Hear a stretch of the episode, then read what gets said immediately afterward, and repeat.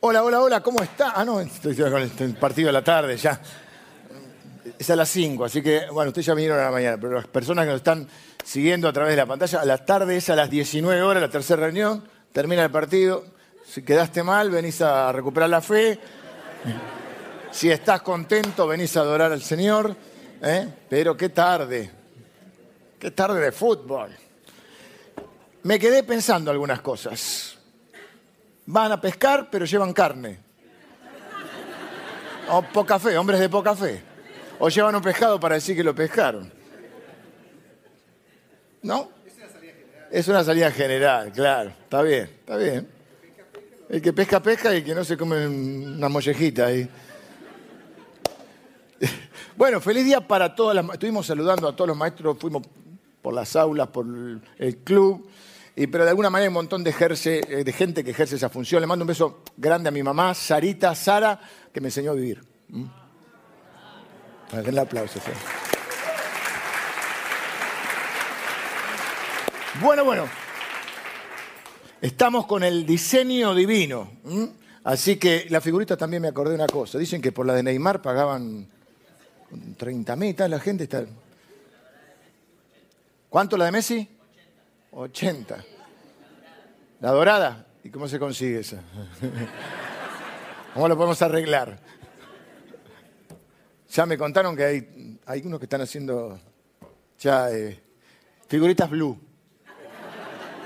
Me dijeron el otro día, no puedo creer. Como dicen ahora Argentina, no lo entenderías, ¿no?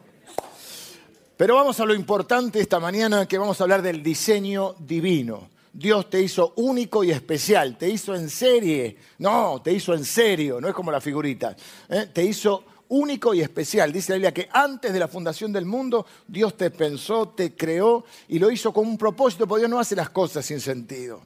Dios te hizo, no desperdicies tu vida haciendo otra cosa que no sea el propósito de Dios. Dios no te creó para hacer plata, aunque no viene mal pero no es el propósito, en todo caso será un medio para que con eso puedas bendecir a otros, servir al Señor, eh, bueno, obviamente vivir una vida bendecida, pero Dios te hizo con un propósito. No la desperdicies en otra cosa. Tu vocación, tu familia, tus gustos, tus, tus hobbies, tus, metas, son todas cosas que Dios sí permite y, muchas son bendiciones con las cuales Dios te rodea. Pero la Biblia dice que Dios, que somos, Efesios capítulo 2, dice que somos hechura suyas. ¿Me puedo mover hasta acá, maestro? Hasta ahí. a mí me gusta caminar. me preguntaba yo una hermana, dice, ¿pero qué decís a la noche? Porque yo a veces en este me cuido un poquito más, ¿viste? Eh, porque salen la, no, no quiero ofender a nadie. Entonces siempre digo, a la noche voy a decir una... ¿Qué decís a la noche? Salga de la cama y venga a verme. Efesios capítulo 2 dice que Dios te creó, dice, somos hechura suyo, o sea, hechos por Él, creados, dice, según el puro efecto de su voluntad, o sea, porque se le dio la gana. Y dice, hemos, hemos sido hechos para alabanza de su gloria, o sea, para vivir una vida que traiga honor a Dios, adorar no solo cantar o alabar a Dios, sino que es honrar a Dios. Y dice, eh, somos hechura suyo, preparados para buenas obras que Él preparó de antemano para que nosotros hagamos. Hay buenas obras que Dios preparó para que vos hagas. No desperdicies tu vida en otra cosa. No vendas la primogenitura por un plato de lentejas. Me arranqué fuerte. Arranqué fuerte, ¿no, hermana? Sí. Pero mire, el diseño divino, ¿qué es el diseño divino? El diseño divino es el conjunto de dones habilidades, talentos. No te compliques si es un talento natural, si es un don espiritual. A veces estamos, le complicamos mucho. Mira, Dios usa todo. Porque a veces el talento natural lo traes de nacimiento, el don espiritual cuando naces eh, de nuevo en Cristo. Pero todo usa Dios. Todas las habilidades, talentos, capacidades. Y también usa, vamos a hablar el domingo que viene, voy a cerrar un poquito tema dones y talentos y de nuevo que vamos a hablar de las experiencias, porque Dios usa tus experiencias, tus vivencias, aún tus dolores, tu sufrimiento, todo, todo. Dios no desperdicia nada, está como en la industria del reciclaje Dios. Todo lo recicla para, su, para tu bien y para sus propósitos. Siempre es para nuestro bien y para sus propósitos. Algunas cosas las entendemos, otras no. Esto puede incluir tu historial laboral. Mucha gente sirve. Tengo, bueno, mucha gente en la iglesia, un montón de amigos que tienen un oficio, una profesión y lo usan para el servicio del Señor. Yo, unos hermanos estaban construyendo en Gualeguaychú, se fueron a construir, de la iglesia, ayudando, apoyando una brita naciente ahí. Eh, otros usan sus experiencias. Algunos de ustedes tienen familias ensambladas, han pasado por un divorcio, saben lo que se sufre, lo que es eso, y lo pueden volcar en experiencia para acompañar y, a otra gente que está transitando ese camino. Algunos han perdido un ser querido, un familiar, algunos han perdido un hijo. Y ese dolor, no estoy diciendo que Dios envió eso. Estoy diciendo que Dios usa todo. Han perdido y están acompañando a gente que está transitando un dolor. Algunos de ustedes han transitado una enfermedad, un cáncer, una operación de corazón y están ayudando a las personas que están transitando, o pueden ayudar a las personas que están transitando esa situación. Algunos de ustedes eh, han comenzado una empresa desde cero son emprendedores y tienen ya un camino transitado, una experiencia, les ha ido bien, son exitosos, pero quizás para llegar ahí han tenido que, fundirse varias veces o fracasado varias veces. Y hoy tienen la posibilidad de volcar eso. Eso tiene maravilloso la iglesia. Nadie te enseña eso. Bueno, nadie no, hay, gente que sí, hay gente. Pero la iglesia tiene, es multi, la gracia, la gracia de Dios es multiforme, o sea que adquiere múltiples formas. Y a su vez, en la iglesia es multigeneracional. Y podemos tener relación con personas de otras edades, de otras historias, con mayor experiencia y podemos aprender de ellos y aquellos que tienen un poco más de experiencia volcarla en nosotros. Hay algunos de ustedes que han asumido muchas responsabilidades, han tenido que manejar finanzas, riqueza, eh, o tienen un oficio, una profesión. Hay grupos nuestros que son por profesión y tenemos personas que tienen quizá en la profesión 20, 30 años de profesión y otros que están empezando y los pueden mentorear. Todo eso usa Dios. Así que son habilidades, talentos, quiere llamarlos naturales, dones espirituales, que la Biblia dice que todos tenemos al, menos algún don espiritual. Dijimos que hay cuatro, hoy estoy cerrando un poquito el tema de dones y el próximo domingo me voy a eh, centrar más en las experiencias y las vivencias y cómo Dios usa eso para, para sus propósitos y para nuestro bien. Eh, dijimos que hay cuatro listas, dije el domingo pasado, no son exhaustivas, no son cerradas, son a modo de ejemplo. Es fácil para memorizarla y poder leerlo, porque son Romanos y Primera Corintios es el capítulo 12. En cada una de esas dos buscan Romanos capítulo 12, primera, primera, Corintios capítulo 12. Y las otras dos son el capítulo 4, que son Primera Pedro capítulo 4 y Efesios capítulo 4. Así que o le juegan al 12 o le juegan al 4. Ahí tienen un panorama. Si no lo entienden, pueden, eh, no es que no lo entiendan porque no tengan capacidad, sino porque algunas Biblias, esta, también como está gastada, me dicen, pero cambia la que queda. No puedo. Ya cambié varias, pero esta ya no. con esta voy a la tumba. Falta, falta, tranquilo. Aguante, mi hija, aguante. Eh, ¿Qué estábamos diciendo? A veces porque son traducciones. A veces usted escucha que yo digo versiones de la Biblia. ¿Qué es versión? Porque versión suena que, bueno, hay una versión y otra versión. No. sería más exacto decir traducciones. Antiguo Testamento está escrito en hebreo, Nuevo Testamento está escrito en griego, alguna partecita en arameo. Y a veces, por ejemplo, yo ya tengo incorporada cuando predico y menciono versículos, o los parafraseo o los menciono en Reina Valera porque los aprendí así. Romano capítulo 12, os ruego que presentéis vuestros cuerpos en sacrificio vivo, os ruego. Claro. Y hay palabras que no sé, por ahí no son tan pero ya no me puedo aprender otra vez. Los más jóvenes usan NBI. Y ya que creo otra, ya no. Ahora, lo que hago para estudiar la Biblia, sí comparo las, traducciones. Las podés hacer manualmente, como hacíamos antes, la exégesis en el seminario, renglosito por renglito, o hay páginas, yo uso una, que te lo digo como se escribe para que lo puedas poner. Bible, como Bible, Bible, te lo digo así. Gate guay. Así vos pones Bible, gate guay. Mi inglés no es muy bueno. No tengo el don de, lenguas este. ¿Por qué te digo esto? Vos pones ahí, pones el versículo, Roma, 1 Corintios 12, y te dice las opciones, en español, en inglés, y te dice las versiones, o de las traducciones. Entonces pone la que tenés vos, y después la comparás. Nueva versión internacional. Por ejemplo, puedes usar una más actual, nueva traducción viviente, o una que es Biblia en lenguaje actual. Yo a veces pongo hasta un en inglés, se ríen ustedes, pongo en inglés. Ahora voy a usar un versículo. ¿Por qué? Porque ahí vos te vas dando, entendiendo más. Porque te dice el don de exhortación. Y vos decís, ¿qué es eso? Ahora, si te digo el don de dar ánimo, por ahí no son tan exactas en algún punto, pero ayudan a tener una idea general. Y ahí podés sacar entonces esas listas de dones que dijimos no son exhaustivas, son a modo de ejemplo. Y todo eso, unido a tus experiencias de vida, forman tu diseño tu diseño divino. ¿Para qué? Para que sirvas a Dios y vivas una vida con sentido, significado y propósito. Y mi oración es a través de esta serie no solo conozcas más a Dios, sino te conozcas un poquito más. Y de eso es lo que vamos a hablar hoy. Esto es muy emocionante. Algunos de ustedes, o muchos de ustedes, ya están usando algunos de sus dones y saben lo emocionante que es sentir que Dios te usa. En el buen sentido de la palabra usar, ¿no? Es decir, suponete, alguien viene y te agradece porque Dios le habló a través tuyo. Dios le habló a través tuyo, imagínate. O vos oraste por alguien y Dios respondió esa oración.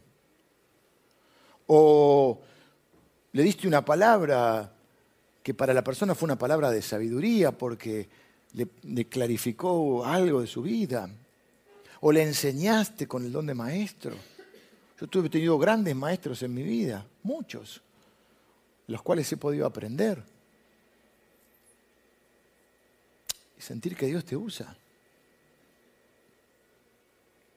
Y que por ahí la gente viene y te agradece por algo que hiciste o dijiste, porque lo consolaste en un momento de tristeza, porque tenés el don de la misericordia.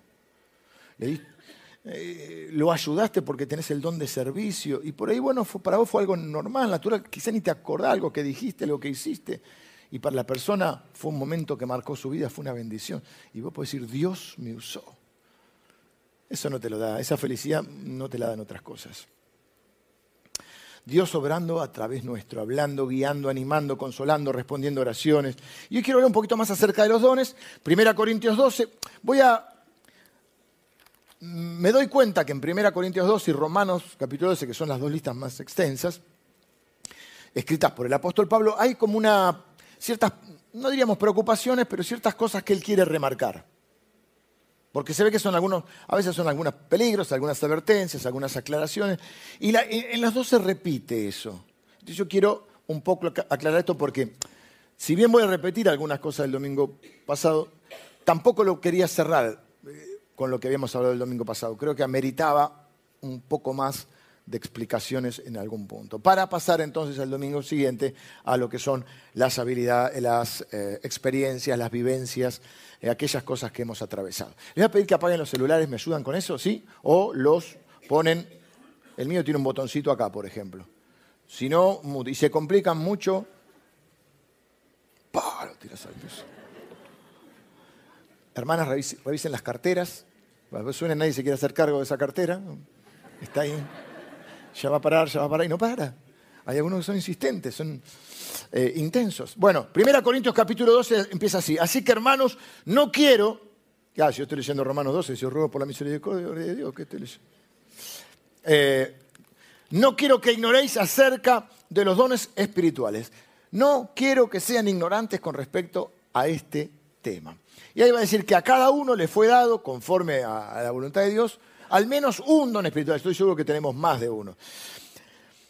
Hay dos, cuestiones en esto de no ignorar. Tenés que conocer cuáles son tus capacidades, tus dones y también tenés que saber o aprender, mejor dicho, a usarlos. Porque si yo te regalo, me regalas una guitarra a mí. Mi señora me enseñó, eh, eh, cuando éramos más jovencitos, ella toca la guitarra canta muy lindo también. Do, re, yo sabía do, re, mi, con eso sacábamos todo, y si no, la. La re, do también. Sol, sol también me acuerdo. Ahora cuando el fa me trabé. Porque el fa lleva una cejilla y tres dedos. Y después te dolían los... Bueno, teníamos una guitarra, la usa nuestro hijo. No sé. Pero si te da una guitarra y no sabes usarla, si tengo el don, tengo el don, gloria a Dios, y te dan un auto y no sabes manejar. Mira, te perdés la bendición porque no sabes manejar. Dios te da dones, tenés que conocer cuáles son tus dones. Pero los dones no son para decir, ay, yo tengo este don. No, los dones son para ministrar a otro. Para ministrar significa servir. Cuando uno escucha la palabra ministerio, quiere decir servicio. Tengo un ministerio, suena, uh, no, tengo un llamado a servir en esto. Entonces, necesitas conocer esas capacidades y tenés que aprender a desarrollarlo, a cómo usarlas. Porque no es para jactarse, si te lo dio Dios, es para usarlo en beneficio de otros. Es nuestra manera de amar, dijimos el domingo pasado, amamos sirviendo. ¿Y cómo servimos? Con las capacidades que Dios nos dio, con las experiencias que hemos tenido. Una persona que pasó, bueno, un amigo mío pasó por una, eh, cuando era joven, una adicción, Dios lo sacó de eso y hoy tiene un ministerio donde sirve al Señor. Eh, acompañando y, sirviendo a las personas que tienen una adicción. Eh, así cada uno puede hacerlo de acuerdo también a sus vivencias y a sus dones. Digamos entonces, o vamos a contestar esta pregunta, ¿cómo? Siempre me gusta decir el cómo, si no queda ahí. ¿Cómo podemos hacer para conocer cuáles son esos dones, esas capacidades que Dios nos dio? Algunas preguntas autoexploratorias que podemos hacer. Eh, por ejemplo, Hechos capítulo 9, está la historia de Dorcas, una, mujer que muere y, es resucitada, resucitan eh, los apóstoles, y dice que Dorcas abundaba en buenas obras, no sé cómo más dice, pero que abundaba en buenas obras, y hacía mucho por los necesitados. Bueno, vos lo lees, por ejemplo, en una traducción, me puse para ver bien, ahí abundaban buenas obras, mm, y dice, Dorcas, dice, en la versión en inglés dice, Dorcas siempre, always, no es siempre always, always, siempre estaba ayudando a los demás. Siempre estaba, mirá ya porque es profesor de inglés, siempre estaba ayudando a los demás. Entonces la buena pregunta es, ¿Cuáles son las cosas? ¿Cuál es tu rasgo distintivo, tu característica? Porque eso es conocido. ¿Cuál ¿Qué es lo que siempre estás haciendo? Hay gente que siempre está sirviendo, ayudando, siempre está. Hay gente que siempre está al lado de lo que están sufriendo. Por ejemplo, mis amigos de salud, están los, médicos, los enfermeros. Yo no, nunca pisé un hospital hasta que, me puse viejo, no, hasta que mi papá se enfermó. Y entonces empecé a valorar el trabajo que hacían las enfermeras, los médicos. Pero hay que tener un amor para hacer esto. Y vos ¿cómo puede estar todo el tiempo lidiando con el sufrimiento, con la enfermedad de la gente? Y bueno, alguien tiene que hacerlo. Mi señora es psicopedagoga y está con los chicos, y muchos chicos con dificultades, con eh, condiciones especiales, y a veces hay contextos porque no es solo, a veces es solo, chico, pero a veces hay un contexto que también está complicado y me cuenta porque tiene que sacar todo eso también. Y dice, para, para, no me conté. Y después, no, sí, contame, me tiene que contar. Se te cae, se te cae la lágrima y ¿cómo le puede estar pasando a esto a un pibe, una pibe? Y dices, ¿cómo puede ser que sufran así? Pero ven los avances, ven las cosas, cómo los ayuda. Y yo digo, bueno, alguien tiene que hacerlo. Pero el que tiene el don ama hacer eso. Porque esa es la otra pregunta. ¿Qué te apasiona? ¿Qué, te, qué, qué amas hacer?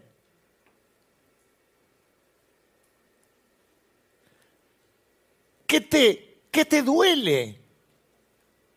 ¿Qué te importa? ¿Qué necesidades ves? ¿Viste esa gente que dice, no, porque la iglesia tiene que hacer eso? Que lo yo. Pero a vos te puso la carga Dios. La iglesia, nosotros, acuérdense, no venimos a la iglesia, nosotros somos la iglesia. Así que si la iglesia debería hacer eso, hacelo. Hacelo. Yo te apoyo, nosotros somos facilitadores. Todas las personas, bueno, hay 50 proyectos que estamos, eh, ya algunos comenzaron, otros van a comenzar, que pueden proponer para hacer. Pero tienen que decir, me propongo y me comprometo a hacerlo. Nosotros vamos a guiar, te guiamos, te ayudamos, te apoyamos. Pero la iglesia somos todos. Y hay, hay gente que dice, la iglesia debería y después... Dos empanadas. Bueno, dale una empanada. ¿Qué, te apasiona? Otra cosa, ¿para qué te busca la gente? Si todo el mundo dice, podés orar por mí, podés orar por mí, podés orar por mí. Y bueno, todos tenemos que orar, pero esas personas evidentemente quizá tienen el don de la fe.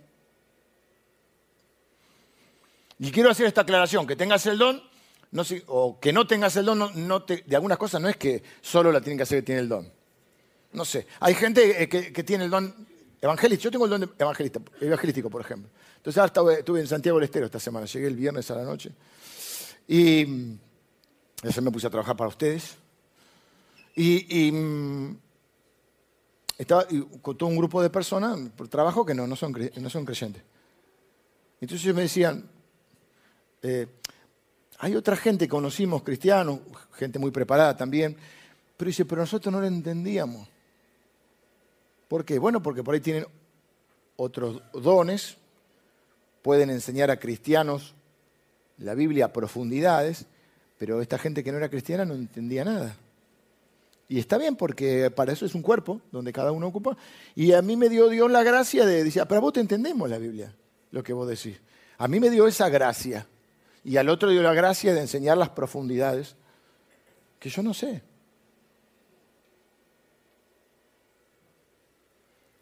¿Para qué te busca la gente? No, ayúdame porque yo estoy muy dolido y, no sé cómo superar este dolor. Quizás tenés el don de la misericordia. Dame una mano porque mi vida es un desastre con la economía. Capaz tenés el don de administración. Algunos de nosotros andamos siempre organizando. Y bueno, tenés un, capaz tenés un don de liderazgo. Y uno, lo, vamos a ver ahora, no es que uno es mejor que otro, son dones. Así podría poner más ejemplos, pero se me va la hora. Así que, ¿qué amas hacer? ¿Qué te apasiona? Eh, ¿Qué dicen los demás? ¿Qué dicen los demás? ¿Qué dicen los que te conocen, los que te aman? Tus líderes, ¿qué dicen? Porque por ahí vos pensás que no tenés un don y por ahí la gente ve un don que vos no pensás que tenés. Y todos te dicen, al principio te pasa con algunos dones, que la gente te dice, yo siento que Dios te usa en eso. Y vos decís, no me había dado cuenta. ¿Cuál es la mirada de los demás? O al revés, por ahí pensás que tenés un don y la gente no lo reconoce tanto. Eh, cierto que los dones se desarrollan. Yo cuando dije lo de que grado de dones no es que Dios te da medida, de, sino que vos lo desarrollás, ¿no? No sé si fui claro con eso la otra vez. Eh, entonces, ¿qué es un rasgo distintivo característico en tu vida? ¿Para qué te buscan las otras personas? ¿Qué dicen las personas que te conocen? ¿En qué les parece que sos bueno? ¿Para qué te buscan? Eh, ¿Qué te apasiona? ¿Cuáles son las necesidades que ves? Vos ves una necesidad y quizá otro no la ve. ¿Quién es o qué te importa? ¿O para quién o para qué tenés tu corazón? Voy a poner un ejemplo. Hay gente que tiene un corazón para los niños. Ya tuvieron hijos, nietos, y vos lo ves que siguen siendo maestros y siguen enseñando a los chicos. Tienen un corazón por la niñez. Y a su vez hay gente que tiene un corazón por la gente de la tercera edad. Por historia de vida, por, por carácter. también puede ser. Está mi amigo Hugo, por ahí tiene un circo Hugo. Pero tiene el don de evangelista, porque yo lo vi cómo le predica a los chicos, y yo le predico a los chicos no van a entender nada. Y él le predica y los chicos se convierten y pasa. Ahora, ¿es un don de evangelista? Sí, pero también tiene, se viste de payaso y, y hace reír. Y yo... Qué mala gente que son. ¿eh? Yo quiero ser un predicador serio. ¿Te queda una vacante vos? Está ahí con, con Aarón. Vos decís, vos este. Entonces, hay dones muy creativos. Ahora hay mucha gente con la tecnología. Se puede hacer un montón de cosas. Para que nos estén viendo, esta semana me había gente que me decía de, lugares, distintos lugares donde nos ven de otros lados, nos siguen. Yo me congrego acá, dice, pero no viven acá. Pero tenés que ir a buscar una yo me congrego acá. Y eso lo hacen posible un montón, un equipo de gente que está trabajando para que eso suceda. ¿Cómo empezamos? Probando. Mi papá decía, nadie nació sabiendo. Eh, me decía, de chiquito, anda, ¿por qué no vas al club a jugar al tenis? Porque no sé. Y si, claro, ¿cómo vas a saber si no te enseñan? Anda a aprender. Así aprendí, jugué después, hacía todos los deportes porque me gustó eso. Pero al principio no quería ir porque no sabía. ¿Cómo se, es prueba de error y no pasa nada? Con Lili estamos, este año cumplimos 29 años de casado, mi amor. Me acordé, hice memoria en el primer servicio. Me agarró la duda por un segundo, un instante. 29 años de casado más 4 novios, 33 años juntos. ¿Cómo empezamos? Sirviendo al Señor. Y creo que parte de nuestra unión está en que siempre estuvimos sirviendo a Dios. Y no tenemos los mismos dones, no tenés que tener el mismo don, ni ser un, ¿cómo se dice?, un clon del otro, pensar todo igual. No, eso a veces es un complemento. Pero yo le ayudaba en, las tareas, en sus ministerios, en las cosas que ella hacía en la iglesia. Yo tengo un don de administración, por ejemplo. Entonces estaba en una época que había un instituto bíblico que todavía está, pero nosotros era otra época, otro. Y yo le ayudaba con todas las finanzas del instituto. Y después yo estaba en evangelismo y ella venía conmigo evangelista y era, porque ella muy ordenada, todo secretaria, todo eso, y yo no tanto. Este, pero y agarramos el megáfono y salíamos con megáfono y todo así. Invitamos a la campaña evangelística. Otro tiempo. Y fuimos probando y después decía, ah, mira, Dios te usa acá, Dios te usa acá. Vas probando. Hay áreas que probas y, y por ahí... O sea, a veces tenemos que hacer cosas aunque no sea nuestro don. Hace falta, no sé, venir a una mano en el edificio. Este, ah, yo no, pues no tengo el don de servicio. Yo tengo el don de estudiar las profundidades de la... Ah, no estoy para eso. Ah, Esa no es la idea. Todos tenemos, por ejemplo, que ayudar. Todos tenemos que orar, no que oren los que tienen el don de oración. Todos tenemos que compartir el mensaje de Cristo, el ser testigos. Todos tenemos que tener misericordia unos por otros. Todos medianamente tenemos que poder administrar, aunque sean nuestras propias finanzas. Pero lo que quiero decir es que hay personas que tienen un don y lo que produce es un resultado muy contundente, muy visible, mucho fruto espiritual. Más que por ahí si lo hace otro. Eso que les decía. Ahora, no te exime eso de, responsabilidades que tenemos como cristianos de hacer. O sea, no es que, ah, que sirvan los que tienen el don de servicio. No, todos servimos. Pero después vas viendo que al principio dice la Biblia, lo que te viene a la mano para hacer, hazlo según tus fuerzas. O sea, primero probá y te invitan, y cuando vos estás dispuesto y querés servir, te van a invitar de todos lados, ¿viste? Y, un punto y, después ya un momento decís, bueno, pará, tengo que ver dónde Dios me usa. Ahí tenés tus líderes, la gente que dice, mira, yo te veo por ahí. y ahí es donde vas cerrando un poco porque tampoco podés hacer todo. Hay gente que parece que tiene todos los dones, hasta el don pirulero. Chiste viejo, pero bueno, suma. Y si no funciona, probas con otra cosa. Yo creo que al fin y al cabo así es como conocemos nuestro don, probando y sirviendo. La forma de, conocer los dones, la forma de desarrollar el don es sirviendo y con otra cosa más, aprendiendo de personas que tienen los mismos dones, pero más desarrollados.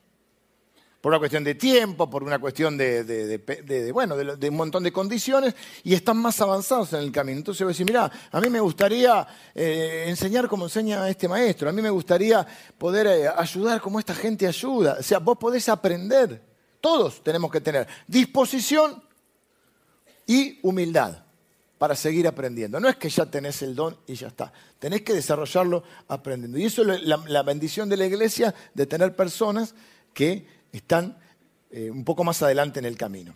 Ahora, las cosas que les preocupa, y tengo que ir ya al centro del mensaje, las cosas que les preocupa a Pablo y que quiere compartirnos, me llamó la atención es que tanto en Romanos 12 como en Corintios en Romanos 12 va a decir, por ejemplo, de manera que teniendo diferentes dones, según la gracia que nos es dada, es una gracia de Dios. Si el de profecía, úsese conforme a la medida de la fe. Y antes dice, así nosotros, nos vamos con 12.4. Porque de la manera que en un cuerpo tenemos muchos miembros, pero no todos los miembros tienen la misma función, así nosotros, siendo muchos, somos un cuerpo y todos miembros los unos de los otros. ¿Ven? La idea esta se ve que le preocupa. Ahora lo voy a, aclarar a Pablo porque la menciona en los dos, tanto a, los Corintios y Romanos eran iglesias que él les escribía. los pastoreaba y le enviaba, como no había otros medios, le enviaba cartas cuando no podía visitarlos. Y en, en, en Corintios 12, también el domingo pasado hablamos del carácter, del amor, acuérdense todo eso. Y si no, véanlo por YouTube, está. Dice, porque así como el cuerpo es uno y tiene muchos miembros, pero todos los miembros del cuerpo, siendo muchos, son un solo cuerpo, así también Cristo. Estoy leyendo el versículo 12. El 13 dice, porque en un solo espíritu fuimos todos bautizados en un cuerpo. Dios te dio un cuerpo físico y un cuerpo espiritual que es el cuerpo de Cristo. Porque, eh, porque el cuerpo no es un solo miembro, sino muchos. No puedes dar la mano por ahí. En los locos Adam solo la, la mano anda sola. Esos cristianos que yo tengo un ministerio, viene su presente, yo tengo un ministerio evangelístico, esto, y yo la primera pregunta que le hago es, ¿dónde te congregas? Si no, no hablamos más. O sea, te saludo. Pero no, ¿Dónde te congregas? ¿A qué cuerpo pertenece? ¿O solo los locos Adams? Tengo mi ministerio y no se congrega. Olvídate.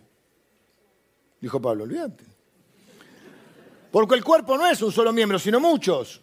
Versículo 17. Si todo el cuerpo fuera ojo, ¿dónde estaría el oído? Si todo el cuerpo fuera un, oído, ¿dónde estaría el sentido del olfato? Pero tal como está, Dios dispuso los miembros en el cuerpo, cada uno de ellos como Él quiso. Está muy preocupado por esto, Pablo, porque ve que hay problemillas con esto. Entonces me puse a estudiar, en honor a mis amigas y amigos médicos. Ya Jimena y, Nadia me aprobaron. No, Nadia no lo escucho, ahora Yo leí esto, Wikipedia, tampoco uh, la enciclopedia de anatomía. Ahora cuando éramos chiquitos teníamos los lo sé todo. Yo tenía todos los sé todo. El cuerpo es un milagro, mire, 206 huesos. 650 músculos esqueléticos, ¿no? Porque esquelético. 650 músculos. 210 tipos de células. Un milagro. Llegaste acá hoy. ¿Sabes lo que se puso en acción para que vienes acá? te levantaste, o sea, te despertaste del sueño. Fuiste al baño. Te bañaste. vamos, ponele. Yo me bañé hoy tempranito. Un café, un té, un mate. Agarraste el auto, manejaste o tomaste un colectivo o caminaste o viniste en bicicleta, no sé, te trajo un ángel. ¿Sabes todo lo que se puso en funcionamiento en tu ser? Músculos, huesos, neuronas, células, Ah, estaba viendo un documental, porque estaba allá tenía algunas horas muertas y ya no sabía qué hacer. Había un documental sobre cómo las células se renuevan. Dice, no somos viejos, somos todos nuevos, decía. Yo digo, mirá, mi cuerpo no se enteró. Pues todo está regenerado, todo es nuevo, todo nuevito. Sí, vos decís. Me parece que algunas partes no se renovaron tanto, ¿no? Se me seca la piel, ahora mi mujer me pone crema. Dice, ¿Sabes todo lo que se puso en funcionamiento para que vos estés hoy acá? Y estás ahora sentado escuchando y yo estoy tratando de pensar y decir algo medianamente coherente. Tus ojos están viendo algo que tu cerebro está procesando, a lo que tu sistema está respondiendo para que puedas manejar, tomar un colectivo, venir, escuchar, todos los sistemas que están involucrados. Y lo que Pablo dice es que el cuerpo debe operar eh, en función de eso. Menos mal que hoy mi mano no se peleó con mi cara. Yo conocí a uno que se hacía una broma y se pegaba a sí mismo. ¿Por qué digo esto? Porque hay tres principios que están acá. El primer principio es la unidad. No funciona la mano, sino el dedo, si no está la mano. La cabeza necesita el cuello tiene que haber unidad y trabajar juntos. No es más importante lo que hace otro. Dice, tenemos el mismo espíritu, unidad, el mismo espíritu de los dones, pero hay diversidad. Hay unidad, pero hay diversidad, como en los miembros del cuerpo. Pero es un solo cuerpo. Pero cada uno tiene una función. Lo mismo pasa con las iglesias. Así como no te das un golpe en la cara, tampoco hay que pegarle en la cara a la otra iglesia. Dios, nosotros decimos la iglesia, la iglesia del Salvador, la otra iglesia, la iglesia local. Jesús mira y ve una iglesia. Y entonces, ¿por qué otra iglesia tenga otro énfasis, otra tendencia? No significa que no son parte del cuerpo. Nosotros somos parte del cuerpo con ellos y ellos son parte del cuerpo.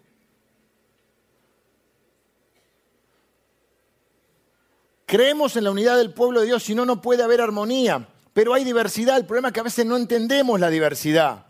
Y entonces creemos que los que no son como nosotros son menos espirituales.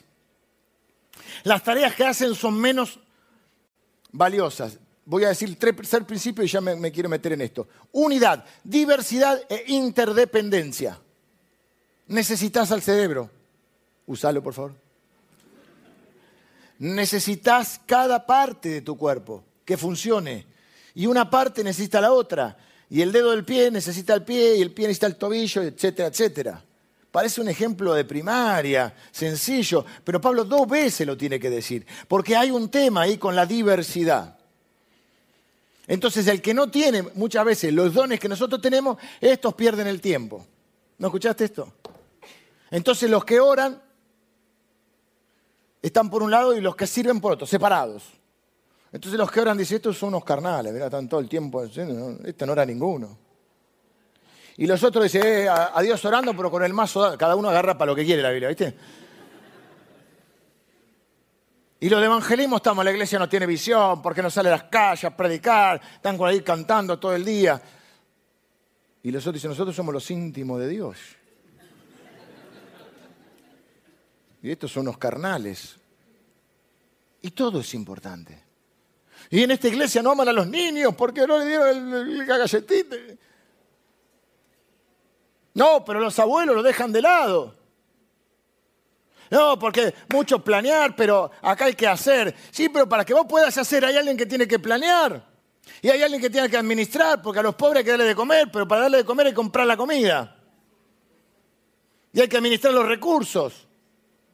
Y para viajar y hacer la obra misionera y el evangelismo y todo lo que hacemos, se necesitan recursos y hay que administrarlos, se necesita logística, se necesita hacer las cosas bien, porque no las hacemos para la honra y gloria, sino que las hacemos bien.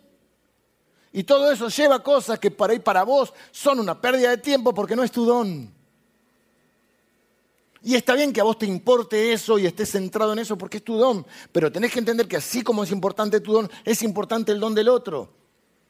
Y es tan importante orar como evangelizar, como adorar a Dios, como servir a los necesitados, como servirnos unos a otros, como enseñar la Biblia, como preparar las nuevas generaciones, como disipular a los nuevos creyentes. No me quiero olvidar ninguno, pero todo es importante. Y no es importante, por ejemplo, ah, no, es importante porque el, pastor predica la palabra, es importante. Para que yo predique la palabra, hay un montón de gente que hoy vino temprano y preparó todo y me, me, tienen el sonido de la transmisión. Hay otro grupo que está en una salita haciendo el streaming para que esto salga eh, por, los canales de las redes. Y hay gente que está en el, estacionamiento, y hay gente que está dando la bienvenida, hay gente que está limpiando el edificio, hay gente que está con los niños. Hay un montón de cosas involucradas y todas son importantes. Y Pablo habla de esto porque hay problemas por esto. Porque algunos creen que solo es importante lo que está visible. Entonces le preguntaba a quién piensa qué quiere ser. Y quiere cantar o predicar, porque es lo que se ve, pero no es lo más importante. Todo es importante. Y después porque está la otra postura. Los que no son como yo o no tienen el don, hacen cosas que son sin importancia. Y menospreciamos al otro. Y creemos que solo importa lo que hacemos nosotros. Y no es así.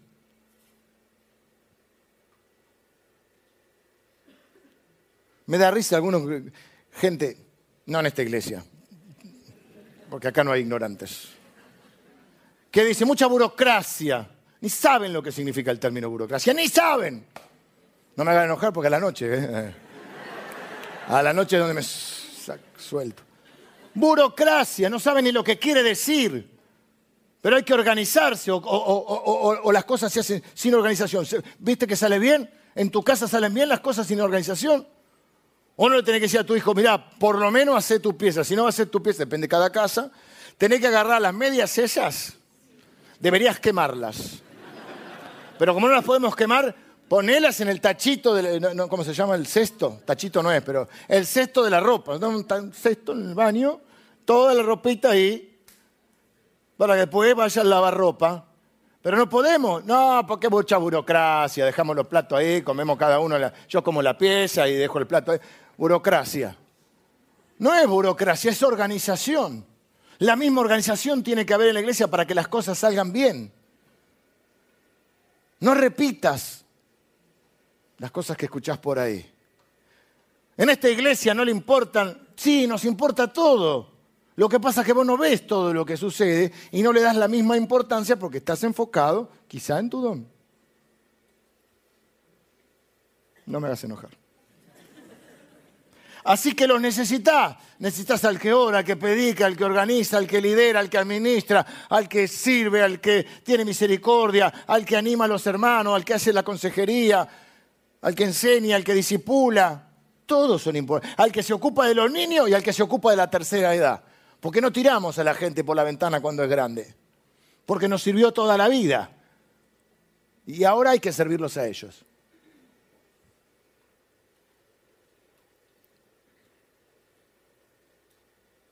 Así que lo que te hace espiritual no es si tienes un don o no, es tu carácter, es tu madurez.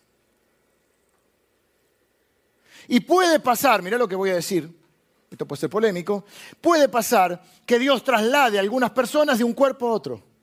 El cuerpo de Cristo es todo, pero de una iglesia a otra. A veces sale mal, a veces es por peleas o por cosas que no deberían suceder. Aún así Dios lo usa todo.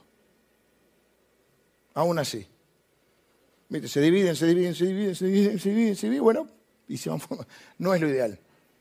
Pero a veces sí pasa. Por ejemplo, en Hechos capítulo 13, hay una iglesia que tenía cinco predicadores. Hechos capítulo 13, les dije. No están prestando atención. Me estoy desgañitando. Sí, sí. Hechos capítulo 13, mirá lo que dice. Dice, había entonces en la iglesia que está en Antioquía profetas y maestros, o sea, gente que predicaba. Bernabé, Simón el que se llamaba Níger, Lucio de Sirene, Manaén, el que se había criado junto con Herodes, el tetrarca y Saulo. Y entonces el Espíritu Santo, ministrando estos al Señor y ayunando, estaban orando, y Pablo, no podemos decir que no era activo, sin embargo oraba, ministrando y ayunando al Señor, eh, dijo al Espíritu Santo, apartadme a Bernabé y a Saulo, Saulo es Pablo, para la obra que los he llamado. Había cinco predicadores y había otros lugares donde no había, y entonces agarró a Saulo y Bernabé, y después relata el capítulo este y los capítulos siguientes en otras iglesias que ellos predican y la gente les pide que se quede porque había mucha necesidad y no había quien les predique. A veces pasan esos. Y no hay que juzgar, ni andar juzgándonos unos a otros, ni andar señalándolos, ni hablar nunca mal de otra iglesia, ni de un hermano. No sabemos los propósitos que Dios tiene cada uno. No es nuestro rol. Nuestro rol es servir donde Dios nos ponga. Y a veces hay esos cambios, y Dios traslada algunos para una iglesia porque hace falta ahí una cosa, y traslada otro para acá. Y si fuera un equipo de fútbol, por ejemplo, que siempre hablamos de fútbol nosotros, si un equipo tiene cinco arqueros y no tiene un número nueve que haga los goles, y capaz que el otro equipo tiene cinco delanteros pero no tiene un buen arquero, y a veces hay ¿eh? traspasos. El tema es hacerlo bien, en respeto, en sujeción, en agradecimiento, donde te han ministrado, si vas a, irte de un lugar. Eh, a Dios a veces tiene esos movimientos. No siempre son tan claros al principio, pero después Dios muestra por qué. Y a veces, aunque las cosas no son tan prolijas, Dios igual todo lo usa. Así que nosotros hablamos bien de todas las iglesias, hablamos bien de todos los hermanos, y cuando no tenemos nada bueno para decir, ¿qué hacemos? Nos callamos, porque son nuestros hermanos. Y si cometen errores, oramos por ellos, si creemos que cometen. Y le pedimos a Dios que si podemos servir en algo, servimos. Estuvo bueno eso. Termino, vengan los músicos, se me fue un poquito la hora.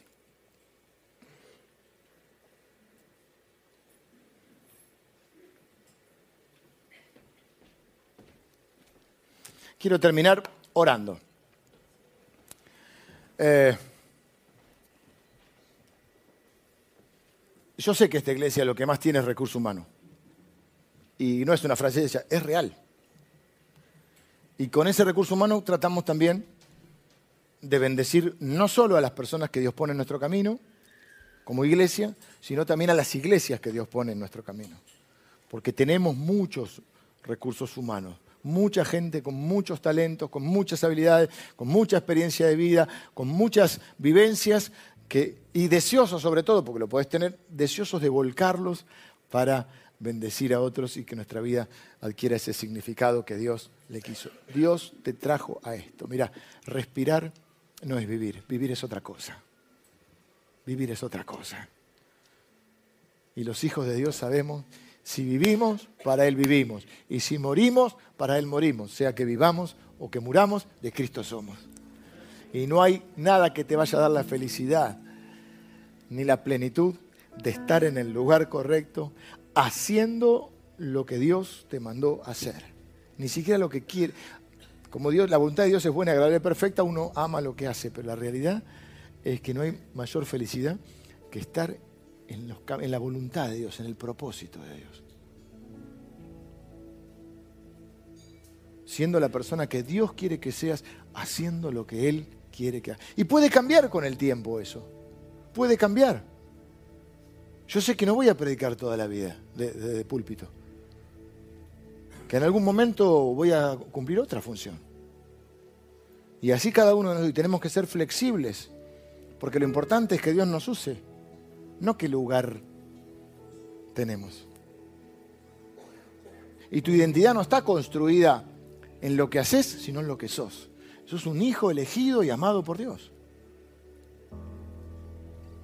No es que si yo no predico, ay, no soy nadie. No, yo sé bien quién soy, lo que valgo para Dios. Y hoy me toca cumplir algo que un poco más visible.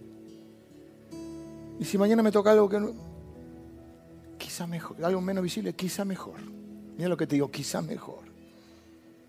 Quizá me sentiría más cómodo. Pero hay que estar en lo que Dios te pone. Por eso quiero terminar para que oremos hoy y cada uno pueda decir, Señor, ¿cuál es mi posición? ¿Cuál es mi diseño divino? Por supuesto no es una respuesta así, bueno, por ahí algunos sí, sí, es un proceso. Empecé a pensar cuáles son, lo vamos a ver el domingo que viene, vamos a reflexionar juntos, cuáles son mis vivencias, cuál es mi experiencia, cuál es mi camino recorrido. ¿Qué podés sacar de esto que a mí, para mí fue un sufrimiento? ¿Qué podés sacar, Señor, vos? ¿Cómo puedo volcar esto para tus propósitos y tu reino? Y así sanás. ¿Sabes cómo sanás así? ¿Cuáles son? ¿Cuáles son mis características distintivas? ¿Cuál es mi pasión? ¿Para qué la gente me, me llama, me convoca? ¿Qué ven los demás en mí? ¿Qué amo hacer? ¿Qué necesidades veo y me pongo mal? Y digo, los demás no lo hacen, pero alguien lo tendría que hacer. Vos. Porque Dios te creó con propósito. Y parece una frase hecha, pero no lo es. Y estás buscando quizá la felicidad lugar equivocado. Por eso los invito a que puedan ahí primero orar ustedes donde están. Decirle, Señor, yo quiero servirte. Sin límites y sin condiciones. No, si me das este don no te sirvo. No, no. Sin límites y sin condiciones. En lo que vos digas, en lo que vos quieras, Señor. Yo voy a ser feliz haciendo aquello para lo cual me diseñaste, aquello para lo cual me pusiste en este tiempo. Y si mañana me pones en otro lugar, también voy a ir, también voy a ser feliz. Y yo soy de los que piensa que Dios, no sé si los agrega o se manifiestan posteriormente, pero se van sumando eh, momentos en nuestra vida donde vamos sirviendo de diferentes lugares, en diferentes posiciones y en diferentes funciones. Y todas, todas son importantes. Y yo le doy gracias a Dios porque tengo un montón de hermanos y hermanas que tienen dones diferentes a los míos. Y lejos de pensar que son menos importantes, pienso que me bendicen porque si no yo no podría hacer mi parte, no podría ser el dedo de la mano si no hay una mano y si no hay un brazo, un antebrazo y un codo y, y etcétera? Yo no podría hacer lo que hago si no estuviera rodeado de gente que además de tener dones, son ellos mismos, son regalos para mí. Empezando por mi mujer y mis hijos, que son un regalo de Dios para mí. Y muchos de ustedes, bueno, todos son un regalo para mí. Algunos los conozco más, algunos los conozco menos. Algunos han estado muy cerca en momentos de mi vida difíciles y han sido de bendición. Y son de bendición. Algunos los estoy conociendo y ya me están bendiciendo. Y yo mismo quiero ser ese regalo, esa bendición para mis hermanos y para mis hermanas. Por eso vamos a orar y decirle, Señor, yo en este tiempo estoy dispuesto a servirte sin límites y sin condiciones. Quiero que me muestres cuál es mi diseño divino. ¿Para qué me creaste, Señor? ¿Cuáles son tus propósitos para este tiempo y para este lugar? Para el acá y para el ahora. Porque en verdad quiero ser esa bendición para mis hermanos, para tu reino. Quiero honrar la vida que me diste. Quiero honrarte a vos, Señor. Señor, yo oro por cada uno de mis hermanos y de mis hermanas en este lugar. Señor, te pido que tu Espíritu Santo, ahora mismo también, esté derramando dones nuevos, nuevas capacidades, nuevas habilidades, o si están, que se comiencen a manifestar, Señor, en sus vidas y en esta iglesia donde les has puesto. Y Señor, si alguien nos está acompañando hoy y pertenece a otra congregación, ahí donde está, Señor, que lo uses. Mm, que sea una bendición, como dice tu palabra, Señor, que somos monumentos vivientes de tu gracia, Señor. Pero no, monumentos quietos, sino monumentos en acción, Señor. Cada uno de nosotros es una muestra de tu gracia, Señor. No podemos impresionar a nadie con nuestros dones porque son tuyos, Señor. Pero sí podemos bendecir a muchos, sí podemos amar a muchos. Señor, esta iglesia tiene muchos dones y somos conocidos quizá por nuestros recursos humanos. Pero Señor, que seamos conocidos por el amor sobrenatural que, que reina entre nosotros. Y de nosotros, Señor, fluya hacia los demás. Señor, que no haya entre nosotros ni competencias, ni celos, ni disputas de ego, ni ninguna de esas cosas que no te agrada. Ni juicio entre nosotros, ni entre nosotros ni con otras iglesias, Señor. Porque somos un solo cuerpo. Y Señor, tú miras una sola iglesia. Señor, derrama dones espirituales, capacidades sobrenaturales sobre cada uno de mis hermanos y de mis hermanas, Señor, para que puedan servirte bien equipados, con humildad y con disposición. Oro especialmente por aquellos que hoy están diciendo, yo quiero ser útil a tu reino, o no quiero ser famoso, quiero ser útil. Y quiero servirte con todo mi ser, con todo lo que he transitado, con todo lo que he vivido y con todo lo que soy. Con todo mi ser quiero estar en tus propósitos, Señor. Así que, Señor, yo bendigo a las personas que están orando así. En el nombre de Jesús. Amén. Amén.